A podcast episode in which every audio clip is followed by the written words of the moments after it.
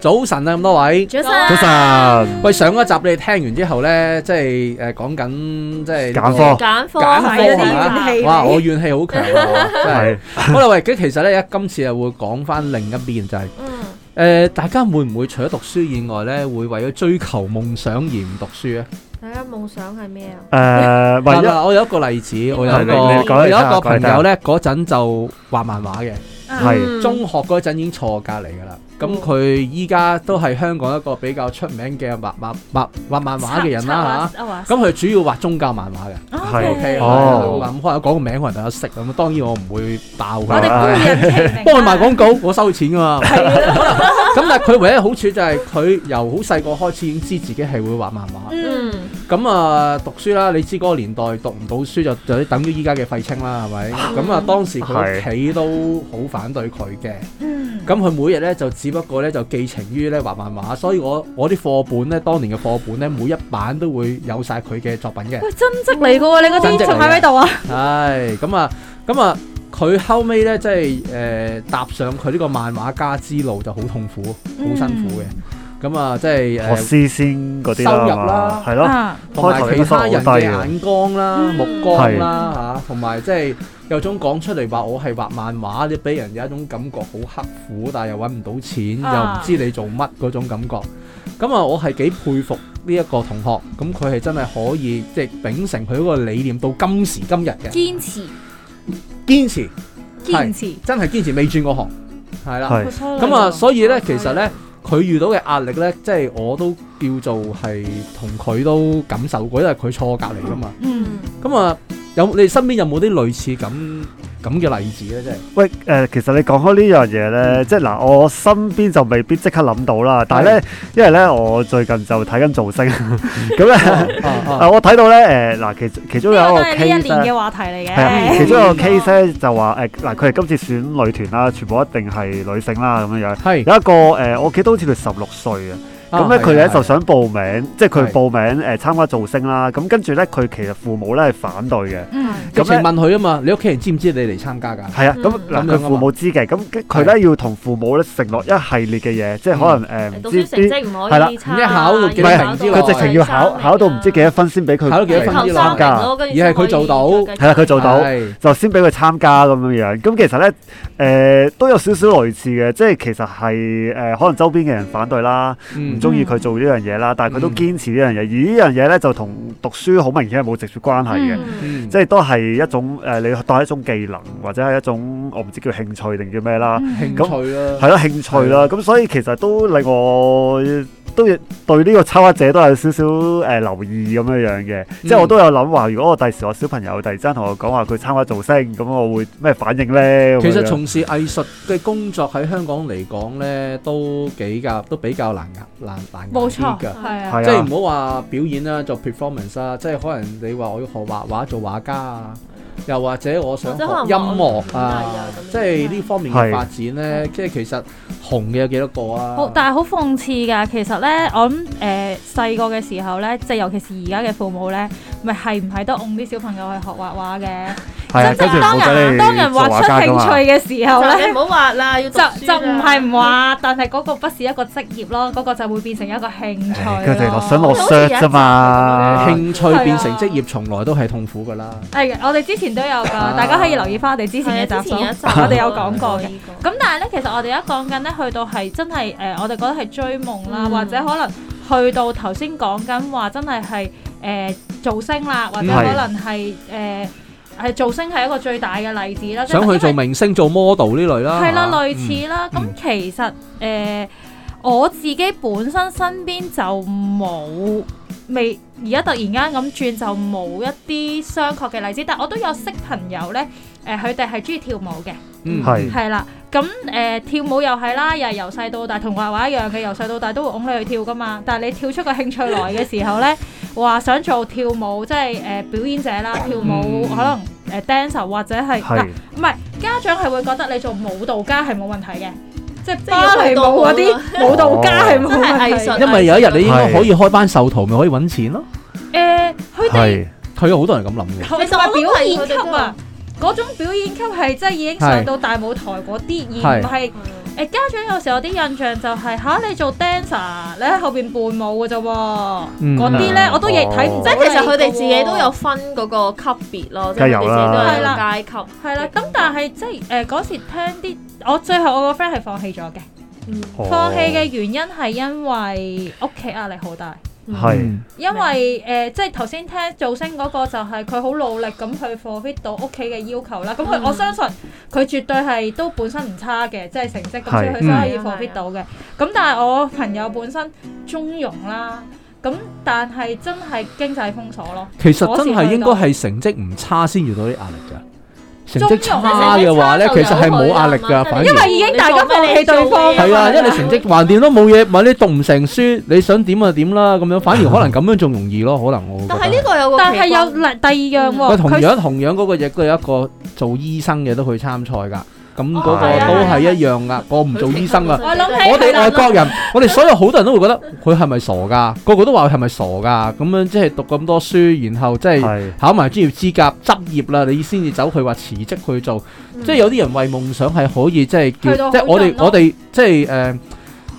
血腥啲講句，為咗 為即係為咗理想斬手斬腳都制嘅有啲真係。我諗起誒幾都幾年前嘅一套電影嗯嗯《嗯狂舞派》，佢有句好哦經典嘅對白，就係係為咗夢想，你會去到幾盡咯。係係呢句都好好入心嘅，大家都係啊我估啲父母佢係你追夢嘅時候，佢擔心個位係經濟能力上，你係咪可以支持自己咯？因為我諗起就係、譬如如果你係話啊，我係教琴嘅，咁、個父母係相對就就會覺得我 OK 啊，咁你繼續去教琴啦，因為你你可以生活到啊嘛，即係唔理你嘅夢想係咪做你個鋼琴家 level 係教琴喎，即係八級喎。係啊，最少但係佢嗰個位係就係佢始終都係會諗好多從事藝術嘅人都係覺得去做翻教授翻嗰樣嘢就係一個職業好基本噶啦，即係就算你運動員都係啦，你運動員生涯完咗做教練，你跳舞嘅可能做教練，咁你可能畫畫嘅做即係教即係畫畫教師，都係一門謀生啦。嗱，即係發達冇你份咯，我你唔死咯，即係應該咁講咯。喺香港嘅程度就係咁咯。但係其實係咪每個人去做一個誒、呃即係講譬如可能跳舞或者畫畫，其實佢哋係咪最終淨係想去教人咧？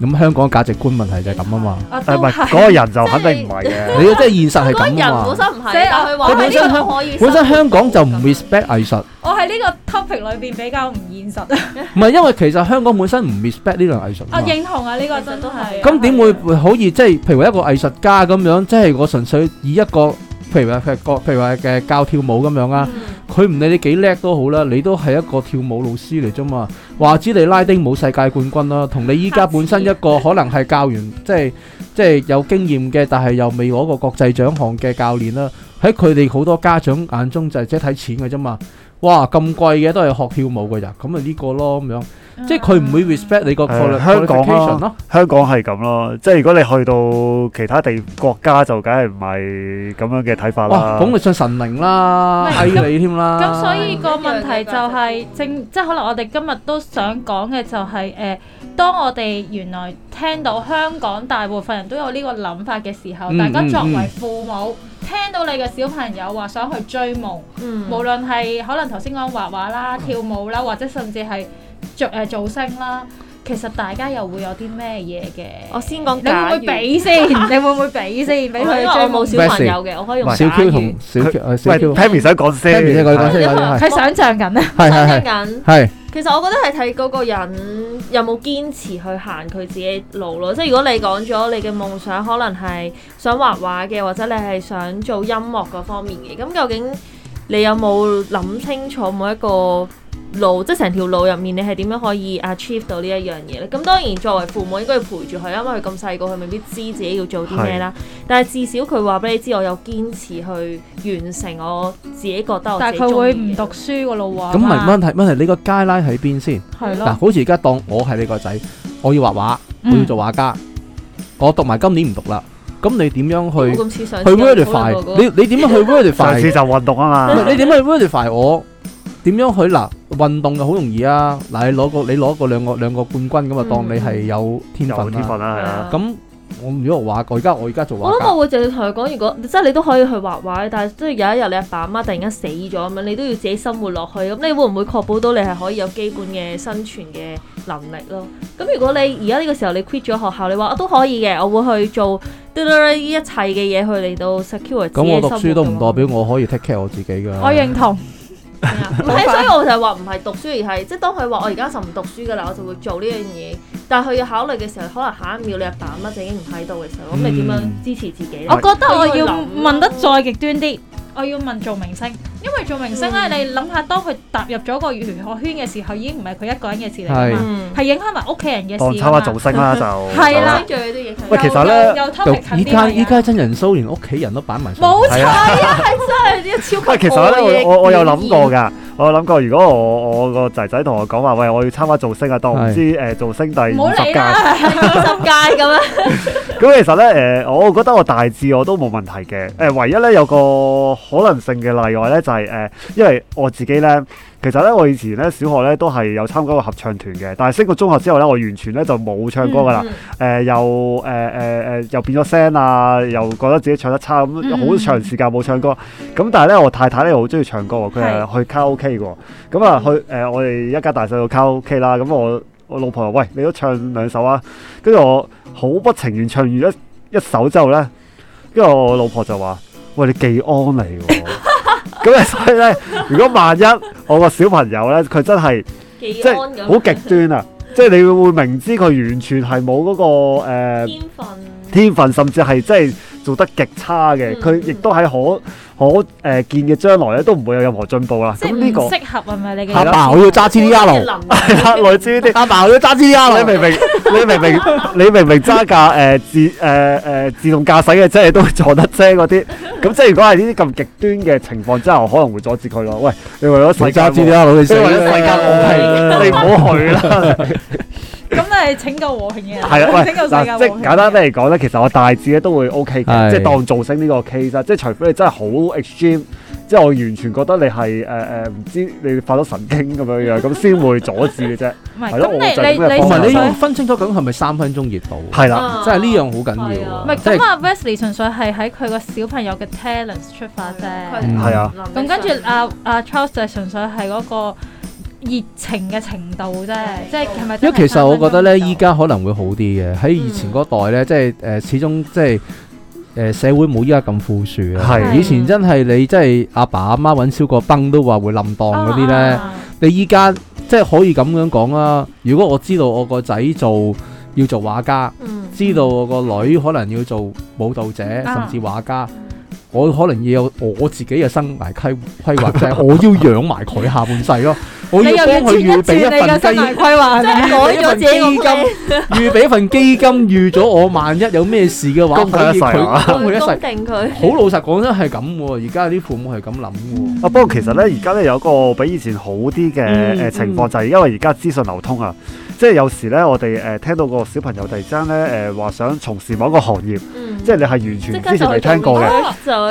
如以前，例如話誒、呃我我即係以前睇漫畫啦，睇誒、呃奇雲咧，嗰陣時就話誒個小朋友突然間話想做，喎，職用業足歧幾視種。咁、個父母係完全唔知呢、個呢、個世界係點樣樣噶嘛。但係而家咧，你就好容易可以揾到嗰、個誒佢話嗰個行相業關咧到資底訊係啦，會唔會係其實呃生存到嘅？即係只不過嗯可能我哋冇接觸啫，即係佢其實原來已經有個產業喺度噶啦。咁我哋父母咧就會容易啲誒、呃去接受咯，我覺得。誒，但係呢個咧令我諗起日本咧，係因為係日本咧佢咪好多分得好細項咁樣，即係佢每一項都可以係一個專業啦，即係譬如你。係。你捉棋可以係你嘅夢想，嗯但係你都依然可以發展成為一個專業啦。但係相對地，我又覺得香港係冇咁多嘅選項俾小朋友去發展佢哋所謂嘅夢想咯。因為好多商業主導啊嘛，喺佢哋眼中咧，你越分得開、拆得開嗰個嗰個 faculty 咧，嗯，佢哋要俾嘅錢更加多咯。嗯即係譬如話，嗯如果你一個我你一個畫家，喂，如果你可以又畫到漫畫，又畫到廣告彩，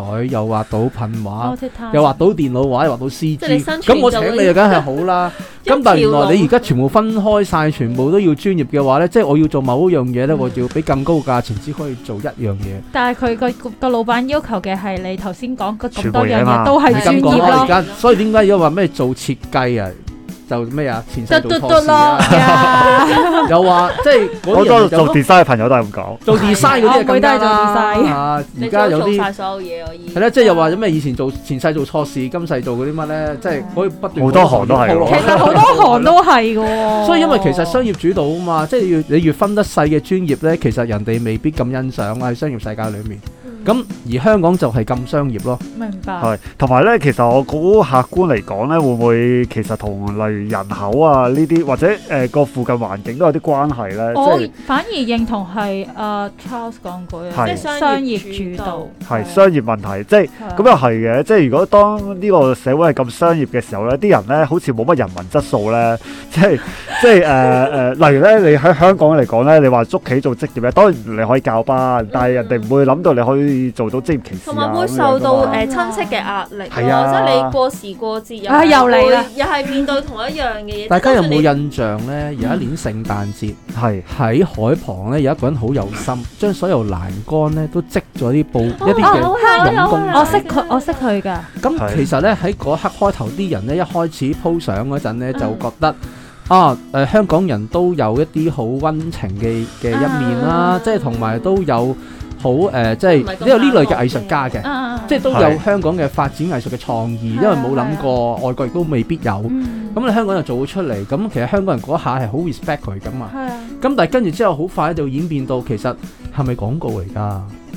係唔係誒 開始諗啲公仔係會賣㗎？係唔係會有個 website 我可唔可以訂㗎？即係我可唔可以即係只係向商業嗰邊去諗咯？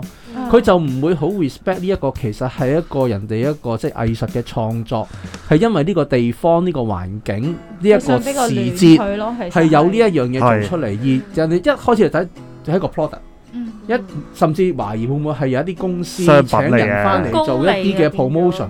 即係香港人已經係好多係變成咁樣根深蒂固。喂，其實咧，雖然我而而家好理性咧，但係其實咧，我我個思維模式好多時都係咁嘅，即係你誒頭先你話嗰啲公仔啦，或者係有時喺街邊咧，突然之間見到啲好有創意嘅彈出嚟，我而家未即刻諗到啦。但係咧，通常我一見到咧，我都會即刻諗啊，邊間公司做緊 promo 咧，係咪有新產品咧？我其實咧誒、我自己都係咁嗰啊，陣長身咪好多嗰啲街專仔拼花嘅，其實係一個街頭藝術家做噶嘛。係啊啲。人開頭去去即係有有有傳媒影到嗰陣咧，啲人都開始覺得會唔會一開始又係啲咩古靈精怪嘅賣宣啲傳乜機嘢啊啊咁樣啊？但係你冇諗到佢係藝術嚟咯，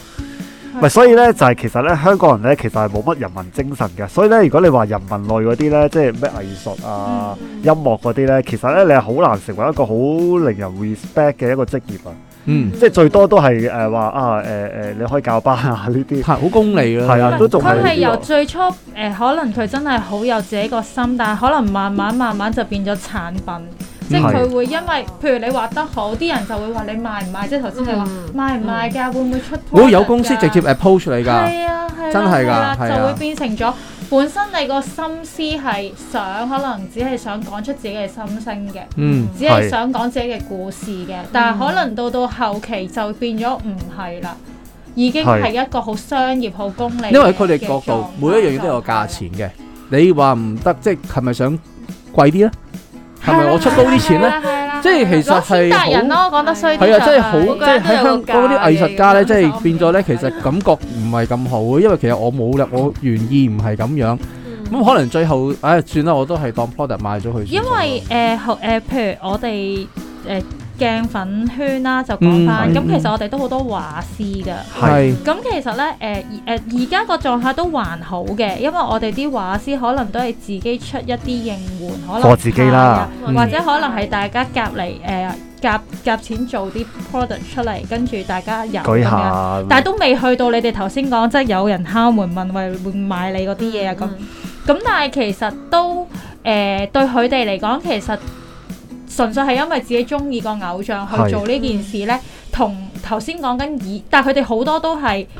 part time 做嘅，即係即係自己有個其實 full-time 冇 job 咁大壓力咯，因為冇人會催稿，冇人要你冇錯啊逼你咁樣，你即係慢慢做咯。同同埋埋佢係佢要求你要點樣點樣，係啊係啊即係係啊賣多啲錢咁咯。同埋個重點係佢哋始終都係 part time 性質去做，或者可能係公餘性質去做喎。嗯就係回應翻我哋嗰樣嘢，就係其實佢哋成日都話咧，誒、追星咧對佢哋嚟講，其中一個得着就係可以發揮到自己一啲嘅嘅嘅畫畫師，佢哋有啲畫嗯工或者佢哋一啲故事。嗯嗯嗯咁但係聽翻就係、其實佢都只能夠係業餘咯，佢依然係不能夠將黐當為一個職業咯。嗯，係啊咁都正常嘅。係即係我覺得係正常嘅，但係就誒、呃即係其實你聽到就係有好有唔好嘅喺呢啲位度。嗯咁係但係如果真係我自己都好擔心，我如果真係將佢變成一個商業嘅時候，件事就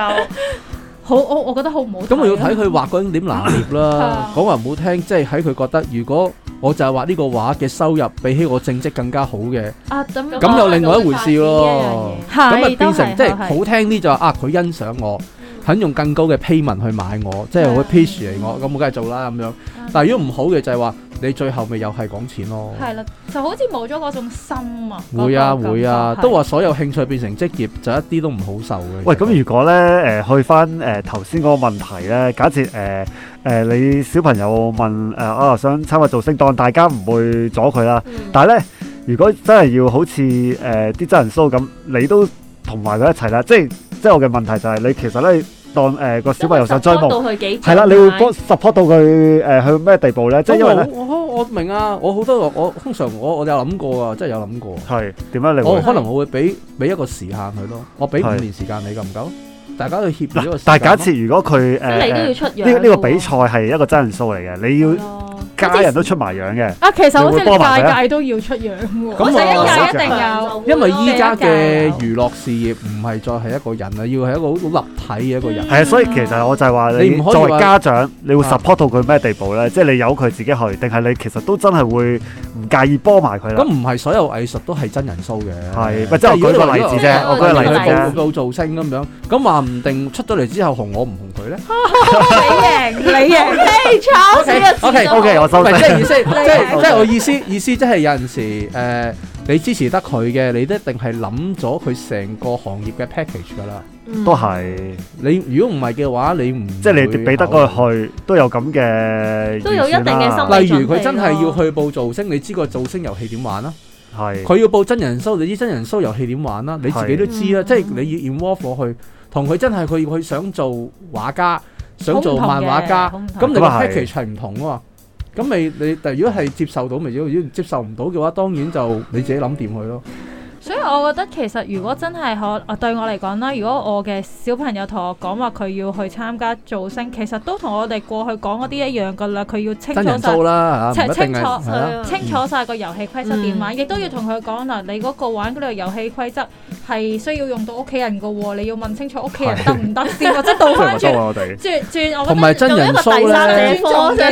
真人 show 嘅有一個問題就係咧，你係你可能贏唔到啫，但係你輸嘅嘢可能唔係淨係輸個比賽咁簡單。哦係啊，要去理解咯，係啊㗎，可能你輸埋你嘅生活啊，你嘅聲譽啊，係啊可能你好多嘢都會或者俾人輸。啊起底嘅時候，唔會發現你唔自己係話受好似以傷前參加比賽 fail 咗就可以第二日瞓醒覺冇事發生啱啊啊。啊冇錯啊，因為呢啲嘢咧一落擺得上 internet 嘅話咧，就永世都會俾人 search 到。你就唔係一個嗯 secret 嚟㗎啦，係啊，永世都會俾人已經 search 到，就算點封都會 search 到。喂，其實講開追夢咧，即係呢度我再賴多少少啦。即係其實咧，就而家咧，誒好多小朋友咧，其實都唔知大朋友。而家誒有啲小朋友咧都會做我哋而家做緊嘅嘢啊，啊我知我係哋嘅嘢啊，呢個叫唔係啊 YouTuber 係 YouTuber 添係啊，誒直情有啲小朋友啊，我記唔記得咗個 term 係咩？嗰小朋友做 YouTuber 咧，特別有個 term 俾佢，我唔記得咗係咩啦，一時之間。咁咧，但係咧誒，即係你都知啦，小朋友你將啲片擺上網，即係學頭先阿 Charles 話齋。啊嗯 YouTube 咧，或者唔係 YouTube 啦，社交媒媒體咧，佢哋嗰個即時反應更多噶嘛。冇錯即係你呃真係誒喺電視播，跟住之後都可能誒喺啲 forum 啊，其他都遲一步先有啲 comment 啦。但係你 YouTube 一睇個片，即刻下邊留言啊啦，即刻 like 即刻 dislike。其實嗰個你要好情況強大嘅講心聽有一個臟有一個好誒，即係一個好大嘅教訓。係係有一次咧，我個仔咧，即係講緊再細嗯啲嘅，即係係講緊可能係二三年班。嗯係咁佢咧就無意中咧就睇開睇到我電話啦，咁啊啲 Facebook 啊啲成啦，咁啊啱啱嗰陣係一個即係即係呢個誒運動啊，即係啊啊眼中運動得得如火如知道荼嘅知道時間啦。咁佢咧就無端端就撳咗一個 like。佢撳咗核彈啊！但係跟住之後，佢講嘅嘢呢，就唔係咁多人啱聽嘅嘢。哦，咁佢撳完之後，講完之後，我唔知咩事。係咁但係跟住之後呢，就突然之間我收到成堆嘅 message 咯，係成堆嘅 message 咯。係咁即係跟住佢之後喺，你嘅喺 Facebook 裏邊喺處我理咗件係事。哦咁跟住之後咧，我我完全揾唔翻嗰句，因為你知啦，啊佢 roll 得好快又日日啊。又又太多人回應我你亦都唔嘅時候，你知，就好難我亦都揾唔到啦。知道我我仔係撳咗啲乜嘢嘅。 OK 咁 so far 咧，即係誒、呃我 settle down 咗啦。你知其實呢啲嘢你唔 settle down，佢過一段時間都會冇咗。係咁我就同我個仔講翻，嗯喂，你知唔知？你撳咗一個掣，打咗幾個字，就令到麻煩去到今時今日。係我話因為冇人知你係一個小朋友，冇錯，冇人知你係乜嘢人，係佢會正常嚟講就會覺得你係一個大人。嗯所以佢而家咧好多時，佢話佢自己都想開一個 YouTube channel，佢話將佢自己打機嘅嘢擺上去，我即刻撳住佢，我話唔好啊！你擺得上去嘅嘢，以後都會喺上面。你講過咩嘢都好咧，都會乜嘢噶啦咁樣。你知小朋友有時語無倫次噶嘛？係你唔知佢講啲乜，一係講咗之後咧收唔翻點算？啱啊！你知依家噶啦吓，你講錯一句嘢，分分鐘你講錯嚇一粒字啊，成班人咁係啊樣無端端深夜衝上嚟拉咗我，走去坐監，我唔知咩事㗎啱啊，係咪先？你唔知咩事噶嘛？你所以其實好多時，誒、即係小朋友用電話咧，真係要好小心。係，尤其是你用一啲即係而家所謂嘅 YouTuber，嗯，即係入入入行嘅門檻好低。嗱，揾唔揾到錢一件事啊，但係入去嗰個門檻係好容易嘅啫。冇你有啊，你部手機開都過得就。得㗎啦，係啊，係啊，咁但係亦都係好容易，就係話即係嗰個質素參差得好犀利啦。咁變咗呢，要喺裏面突圍，其實就係非常之困難。我哋啊嘅 like 數都唔係多，我哋四個人我哋又啊，講緊我哋係講到牙血 YouTube 都出埋啦， 啦。係咪喂咁但係呢我所以大家要 share 下知唔知啊？幫幫手。 我最後都仲想問一個問題 咧，當係誒、呃 YouTuber 啦，你會幾幾多歲先俾佢做咧？會或者會唔會俾佢做咧？即係佢假設想做 KOL，想誒誒誒，即係自己我睇 YouTuber 佢心片智發展成點嘅啫喎。但係有我啲想好醒目嘅，有因為心啲理質素可唔可以承受網絡上面所有嘅 comment 啊，即係唔一定係攻擊啊等等嘅嘢。但我想講，其實 KOL 係要經營㗎，唔係即係雖然咧嗯頭先係講啊係緊入門檻好簡單，但係嗯其實你唔經營嘅話，其實誒好容易出事其實嘅。好多 technique 嘅。係啊，好多 technique 嘅真佢係。都有佢背後嘅努力。咁所以變咗誒誒，其實唔知背後係身邊人嘅支援啊，嗯無論財政啦、物 物力上面、財力、物力上面嘅支援，其實都好緊要。因為頭先你哋講緊，我都有認識一啲小朋友咧，係會自己拍片係上去嗯自稱自己係 KOL 啦。嗯但係其實我自己都擔心，反而呢啲位我好擔心嘅，因為頭先咧我哋個 topic 係講緊小朋友同你講佢要去，追夢追夢啦，啊嘛嗯咁可能佢想做 KOL 係去追夢啦。但係我聽落我啲小朋友咧，其實佢哋冇同屋企人去講過話有呢一即係誒，哦咁啊佢驚佢想呢啲喎，個又佢即係可能有嘅，但係其實屋企人支唔支持唔知，總之佢就無啦啦有個 channel 出咗嚟啦。其實都唔使去支持，我一撳個掣已經做啊係咗啦，啦冇。錯，小朋友嘅角度就係咁啦。其係實爸爸媽媽支唔知或者佢支唔支持唔重要，因為我自己其實佢覺得自己可以處理到。嗯但譬如 Pammy 講嘅網上面嘅讚或者彈係啊 haters 定係哇話 lovers，但唔係都定好啊，影仔仔響開個 channel 啲 like 多過我哋，我哋要向佢學 習。但但 係咧，就係好似阿 Susie 所講啊，你你誒、呃、開 channel 冇問題，但係你要自己處理到自己個情緒啊，因為你有時見到嗰啲誒嗯嗯誒有啲留言好負面噶嘛，即係唔知咩人留噶嘛，咁你你如果好上心嘅話咧，其實你會對自己情緒好有係啊，大人都會啦，因大為有啲人都係一夜都開心唔睇你啲嘢就已經 ban 咗一嗯句粗口又好咩都好，其實你都唔知發生咩事係香港就香港就嚟㗎啦同埋呢個世界係好多傻佬 㗎，係啊，誒啊認係頭啊使神佬我係啊都會咁啦，好多傻佬但係㗎但係誒、呃有時我哋大人嘅心理質素都未必咁夠嘅時候，其實小朋友係咪真係啊承受到咧？好似 Pammy 話我都未齋，必可以笑看風雲咁樣，即係可能佢每一句嘢都好 care。如果佢能夠笑看風雲，佢就勁啦。咁佢唔係小朋友啦，佢唔係小朋友啦，講得笑看風雲嘅都起碼都卅字頭 啦，係咪先？喂，所以咧，其實咧，我哋誒我哋都唔係好笑看風雲嘅啫，所以大家記得 like 下我哋啦係啊，share 下我哋係啊係啦。啊，我係哋啊可以係啊喺 YouTube 度睇聽到我哋把聲㗎啦。啊我哋我哋我我哋好膚淺嘅，要多 like 要 開心啊喂，所以誒今日時間差唔多，大家記得多啲同！share 啊溝通，like 啦。啊，嚇拜但拜 係其。實主要係同小朋友溝通喎，係啦，好啦，拜拜。拜